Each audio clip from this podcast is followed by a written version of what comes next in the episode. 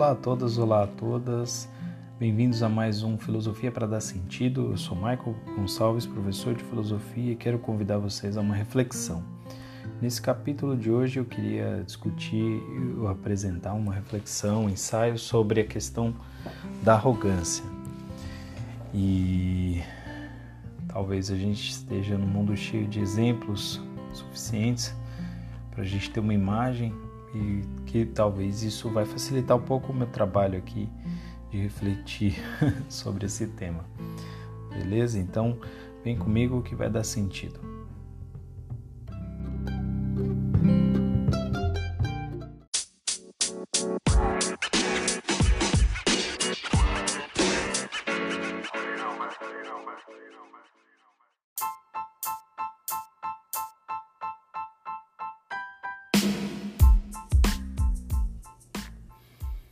Seguindo a ideia da semana passada, em que eu estava retomando aqui as falas das pessoas acerca dos capítulos, né, dos episódios, eu queria comentar assim, não teve muita reverberação e também não teve muita audição desse capítulo. Esse episódio teve bem menos é, visibilidade que os outros, talvez por falta de publicidade da minha parte, talvez pelo tema, pelo título. Eu estou ainda descobrindo o que funciona e como é o melhor caminho né, para seguir em frente. Mas teve uma fala muito interessante, entre outras, do meu amigo Leonardo, e aproveito já para dizer que além do podcast estar em seis plataformas e agora uma sétima que é o Deezer, é, temos também um canal no YouTube com o vídeo já rodando, já funcionando e a luta para construir novos conteúdos aí, novos materiais e manter uma atividade sempre constante. E aí o Leonardo viu o vídeo no YouTube e disse o seguinte: pessoalmente o vídeo me causou um impacto muito forte, mas por uma coisa muito simples, que nós damos significado para a vida e as coisas. E as indagações que você apresenta me fizeram lembrar disso nesse momento, porque sinto que com a pandemia eu havia esquecido o significado da vida, mas também que eu dou significado para ela. Dessa forma, queria agradecer e tal. Muito legal, é um amigo muito querido e que é, já tem conversado, né? A gente entrou na conversa, numa conversa sobre arrogância mesmo. Eu questionei aqui sobre arrogância e ele falou, ó, talvez eu a pergunta era o que dizer para alguém arrogante. Ele disse, respondeu, né, que silêncio é a melhor resposta, né? e aí a gente começou uma conversa a partir daí. Bom, e eu acho que a gente, eu ainda quero incentivar mais a comunidade a participar mais, a comentar mais. Eu acho que da minha parte precisa de um pouco mais de ação, mas também queria convidar as pessoas a esse movimento e vamos seguir para a pauta. Bora lá então.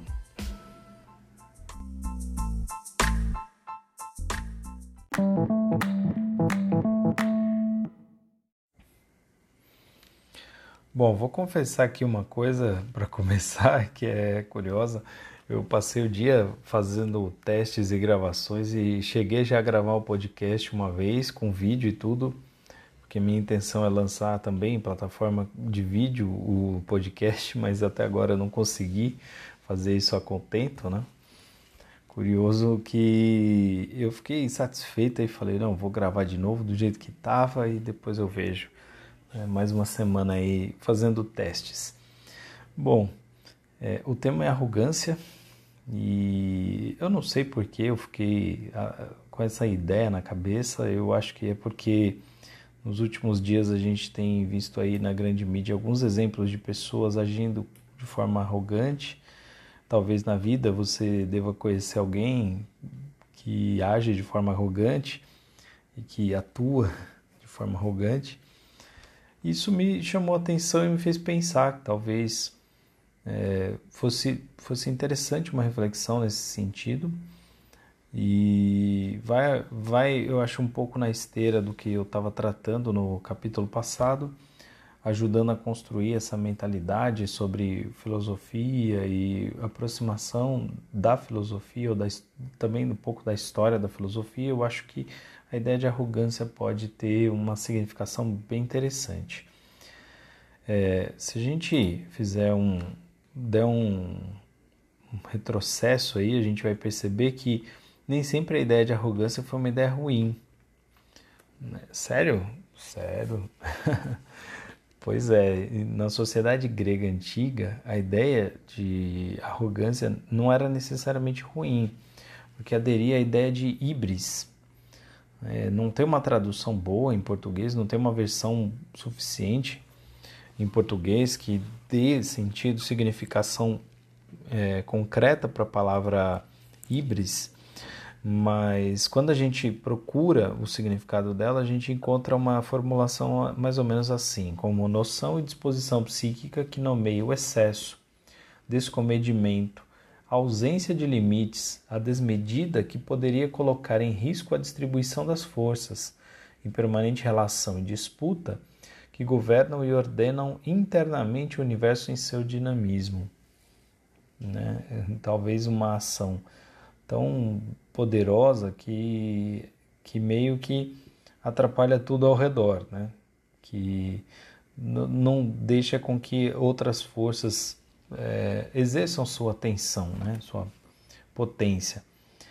Né? Tem um pensador que eu gosto muito, um historiador da, da filosofia e do homem grego, que é o Jean-Pierre Vernant, e ele fala que a híbris do guerreiro em ação, de sua raiva furiosa, da raiva demente, que faz o guerreiro que combate com o rosto desfigurado pela fúria ser comparado ao lobo ou ao cão ensandecidos.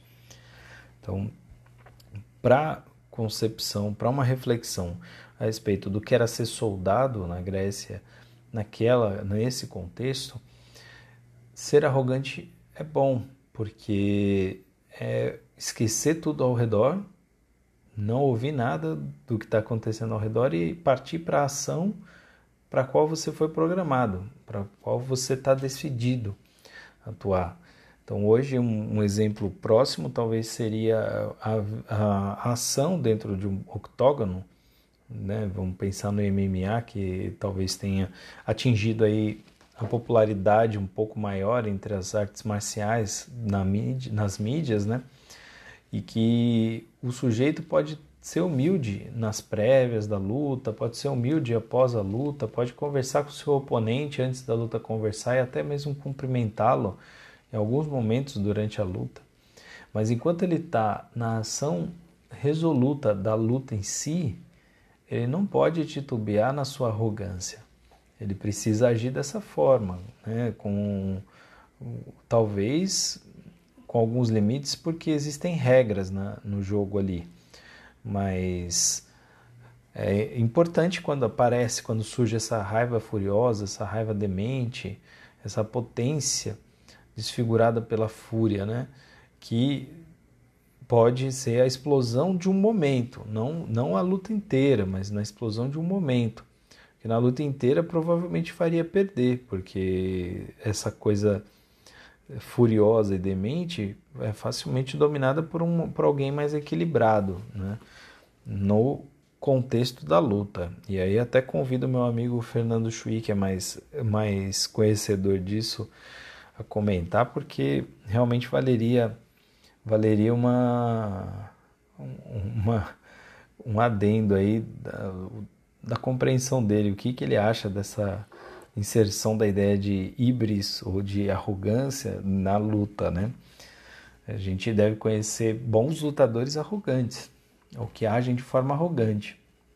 Assim como a gente deve conhecer outros tipos de figura pública que agem dessa forma, com arrogância, sem limites, sem, sem pensar muito, sem cautela, né? E a ação arrogante é uma ação que hoje na nossa sociedade é considerada ruim, porque está muito associada à ideia de egoísmo, é, é muito associada à ideia de alguém que realmente não considera o outro e que desvaloriza o outro e que pela sua ação tenta desmontar o outro, né? Pela, não tanto pelo conteúdo, mas pela talvez intocabilidade, talvez pela sua é, altivez, acaba se tornando alguém que não, não é alcançado. E nesse caso, provavelmente totalmente fechado à reflexão, né? totalmente fechado ao debate, à dialética, à possibilidade de qualquer diálogo.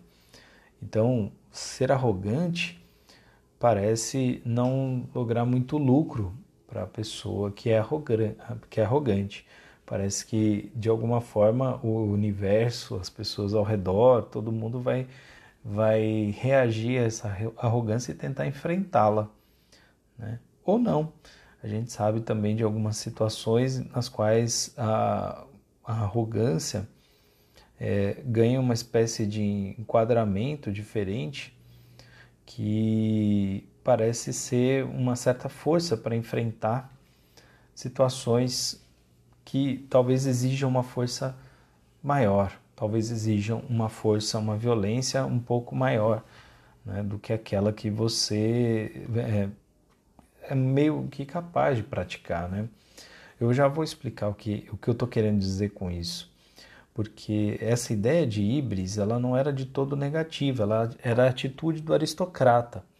Né? Em certa medida, naquela sociedade, ser arrogante era assumir o seu papel, assumir o seu lugar. Era o que se esperava muitas vezes do sujeito quando ele estava na sua ação, no seu ofício. Enquanto político, num debate, se esperava a arrogância do político, no sentido dele lutar ferozmente e, quando terminava o debate, que ele pudesse conversar tranquilamente com seus interlocutores, não ficar guardando a mágoa, porque, da mesma forma que ele foi quase inconscientemente na luta, enfrentando ali, ele não guardaria as marcas daquela o que é muito difícil, é fácil dizer, mas é difícil fazer. Eu conheço algumas pessoas que são capazes de participar de uma reunião debatendo, discutindo, brigando e terminar essa reunião, sair, tomar um cafezinho e dando risada. Mas eu também conheço pessoas que ficam rancorosas e que sofrem muito com esse tipo de, de atitude, né? Então, é, Olha que interessante, né? Uma, uma certa visão aqui. É, parece que, como diria Nietzsche, aquele homem aristocrata arrogante era o virtuoso daquela época, enquanto o não aristocrata era o não virtuoso. Com o advento do cristianismo e com essa ideia de que a arrogância ela é perigosa e que o verdadeiro valor é a humildade, o verdadeiro valor é é, a diminuição do sujeito, fica mais complicado de assumir a arrogância como um fator positivo e se constrói a ideia de uma arrogância negativa. Né? E tem alguns autores que eu estava lendo recentemente que retomam a ideia de que o homem moderno, que tem um projeto iluminista, por exemplo, inovador, querendo para enfrentar a produção de sentido que a igreja tinha no século XVI, XVII, e por conta de toda a herança mesmo da histórica né, da, do mundo ocidental, precisava de uma certa arrogância, precisava de uma certa altivez para enfrentar aquela atitude. Então, de certo modo, aí a gente vê um novo aspecto para a ideia de arrogância, que é assumir de forma instrumental esse sentimento, essa atitude, como uma forma de militância, para tentar atingir um fim, porque sem essa, sem um, uma atitude pelo menos parecida com essa, seria mais complicado, porque você está enfrentando um inimigo que não vem com a mesma força que você, que não vem do mesmo patamar que você. Então, é, se torna uma estratégia, uma espécie de arma, essa atitude que é mais é, sanguínea, que é mais violenta. E muitos vão interpretar, para não colar na ideia da arrogância que está negativa, vão interpretar como segurança, como altivez, com uma cabeça erguida, não é? Que aí, lógico, a arrogância é, depende muito da interpretação de quem está dizendo que alguém é ou não é arrogante, e isso é, é um fato, ok? Mas realmente um sentimento ele pode ser ou não ser, pode ser uma coisa ou outra, pode ser interpretado de uma forma ou de outra, mas talvez a gente possa imaginar que exista aqui uma arrogância como ética do excesso, da ação excessiva, né? Que vamos vamos pensar aqui, um sujeito, talvez, como diria Hannah Arendt, que paulatinamente deixará de se representar e se imaginar como fazendo parte de um universo para situar-se fora dele num processo que se deseja, se reivindica, infinito de realizações, né? para tornar artificial a própria vida, para cortar o último laço que faz do próprio homem o filho da natureza. Né? É, lutando assim, a questão da luta do homem moderno para que a ciência ocupe um lugar superior ao da fé, muitos filósofos assumiram uma atitude arrogante. Muitos filósofos assumiram uma atitude que realmente é, parecia arrogante, parecia é, construir uma, uma, um distanciamento com quem não falava a língua da ciência, quem não falava a língua da racionalidade ou do, do humanismo né? em contrapartida de toda aquela religiosidade que se vivia no mundo medieval. E há quem diga que isso não é negativo, que isso foi instrumental, foi importante e foi uma, uma referência importante até mesmo na história da filosofia e que acabou construindo um imaginário de filósofos pedantes, de filósofos arrogantes, filósofos que se chateiam com as questões simples do dia a dia, ordinárias, aquelas coisas que se repetem. Né? Então é, há que se cuidar muito de não tornar-se arrogante por achar que as coisas se tornaram muito simplórias ou a, a, ou aquém da sua, da sua capacidade ou do seu valor, né? E é, muitas vezes a pessoa que age dessa forma precisa de alguém para interpretar e dizer para ela, olha, acho que você está uma atitude estranha. Né? Mas fato é que a gente não quer lidar com gente arrogante, de modo geral. E quando as pessoas são arrogantes, nesse sentido original de desmedida, de, de agir colericamente, de agir de, com raiva mesmo, sem pensar, parece um cachorro ladrando, né? Ah, a gente tende a, a, eu penso, pelo menos, a rechaçar né, essa atitude. Eu não sei, me digam aí, se alguém, podem, mandem nos comentários se alguém prefere, se alguém gosta né, de lidar com gente arrogante. Não no sentido, sei lá, de vencer a pessoa ou de tentar né, derrubar, mas imagino que não seja, não seja bom lidar com alguém arrogante né, no dia a dia. Eu tive a experiência uma vez de lidar com um sujeito que era, era bem arrogante no trato.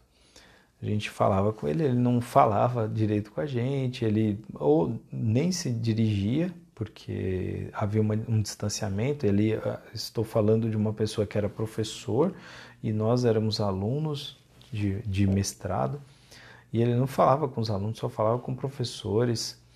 Né? Se ele estivesse afim, ele até dava uma atenção, mas se não.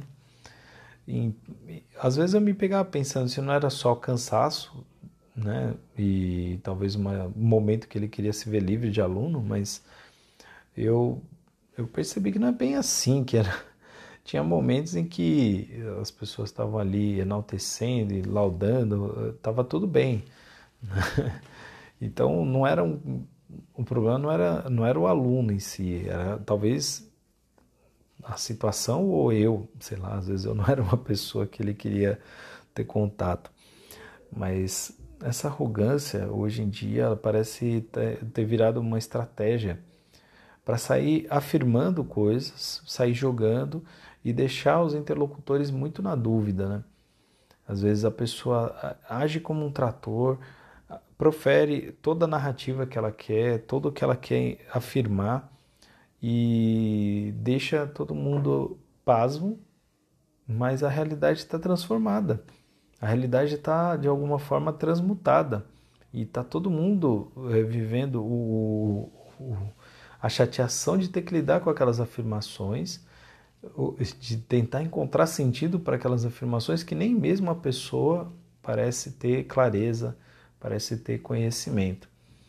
Né? Eu estou afirmando aqui coisas sem nomear, sei lá se isso é a melhor estratégia, mas apenas para ver se a nossa razão atinge e vai, o nosso pensamento vai a outros lugares e constrói uma imagem para essa coisa da arrogância. E aí eu pergunta, o que, que você acha? Arrogância é uma coisa positiva? A arrogância continua tendo uma visão negativa? Ou tem algum valor para a arrogância? Será que tem algum momento em que ser arrogante é útil, é interessante? Então, queria saber as opiniões, gostaria, vamos filosofar sobre isso, né? E ver se a gente encontra sentido para isso. Então, muito obrigado, até o próximo episódio.